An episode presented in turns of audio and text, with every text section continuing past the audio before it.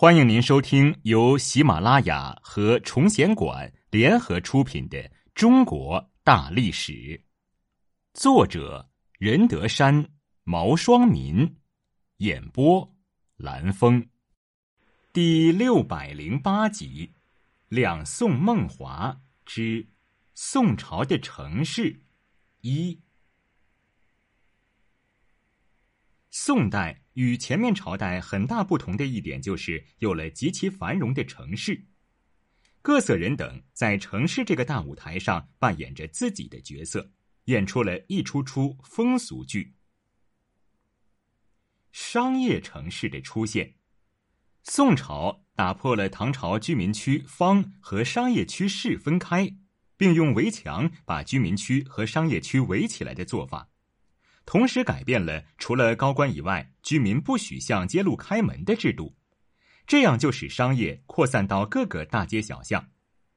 在居民区坊里出现了做小买卖的，还有瓦子与勾栏，为都市增添了繁华的商业气息与市井色彩。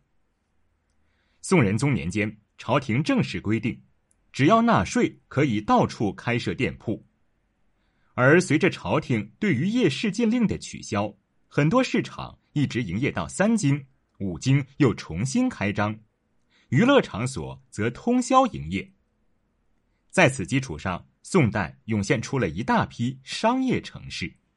以开封为例，开封是当时世界上最大的城市，人口已经超过一百万，行市、酒楼、茶坊、食店。瓦子娱乐场所等连成一片，最为热闹的是潘楼街。潘楼街既有集市性质的潘家酒楼，又有金银彩帛的交易场所，还有最大的娱乐场所桑家瓦子。樊楼是北宋东京最繁华的一家酒楼，由东西南北中五座楼宇组成，每座楼皆高三层。宋朝话本中很多故事都与樊楼有关，据说宋徽宗就是在樊楼和李师师幽会。而桑家瓦子有五十多座戏场，其中最大的一个戏场竟可以容纳一千多人。市民的生活，商业城市发展起来之后，必定会产生市民阶层。宋代的商业及城市在封建朝代最为发达，因此也有着与其他朝代极为不同的市民阶层。他们的生活与前人有着很大的不同。餐饮广告与吃什么？按照古代礼仪，天子一日四餐，诸侯一日三餐，平民两餐。在宋代以前，百姓在太阳出来之前吃一顿。在太阳落山之前吃一顿，然后就上床休息。即使在城市，官府也实行宵禁政策。晚上到了一定时间之后，就有官府人员巡查。若有人还在街上走动的话，一般都要受到惩罚。但到了宋代，随着市民阶层的壮大，人们有了很多的闲暇时间，加之宵禁的解除，城市居民的夜间生活一下就活跃了起来。很多人也由此养成了入夜后再吃一顿饭的习惯，再加上有一部分富裕的人群往往在外就餐，特别是在开封那里的百姓，寻常家里都不开灶的，这样就刺激了餐饮业的发展。当然，餐饮业之间也展开了激烈的竞争。一般著名的酒楼如樊楼。会不惜千金请人复写诗词，以增加自家酒楼的名气。一些不知名的小店也会打出孙羊肉、李家酒等特色招牌广告。更多的酒楼则是普遍以妓女的美色来卖酒，以促进业务。官营酒楼也往往选择长相好、声音甜美的妓女来卖酒，他们的声音让食客们百听不厌，促进了酒楼的销售。至于一般的小商小贩，也挖空心思使自己与众不同。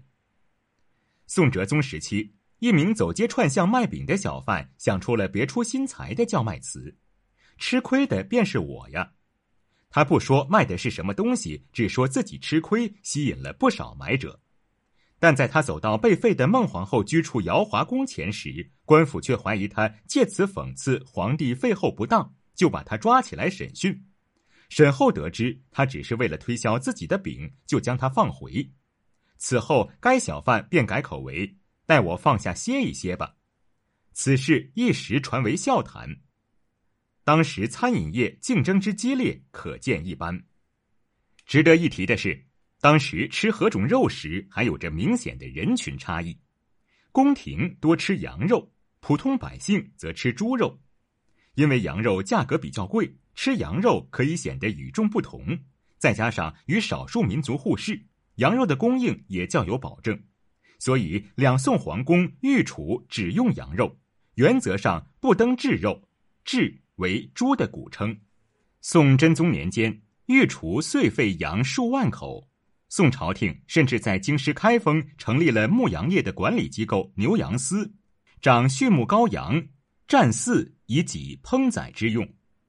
羊存栏数达三万多只。为此，还在京师开封之北开辟了大片墓地，乃官民放养羊地，雇佣人员也达一千多人。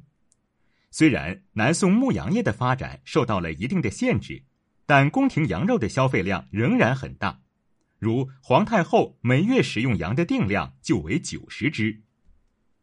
平民百姓主要吃贱价如泥土而贵人不肯吃的猪肉，这两句都是苏轼的诗句。对大部分官僚来说，猪肉是很便宜的。开封城的猪肉消费量非常之大。一个屠户生意好时，一天就可以卖上百头猪。而猪的来源除了市民自养以外，主要靠外来供应。据说每天都有上万头猪被送到开封城。当时是由人赶猪入城，一个几千头猪的猪群只由十几人驱赶，猪也没有乱跑的。有趣的是，当时南薰门由于正对着皇宫，普通百姓不能由此门出入，但这些猪却不受限制。至于牛肉，一般人是不能吃的。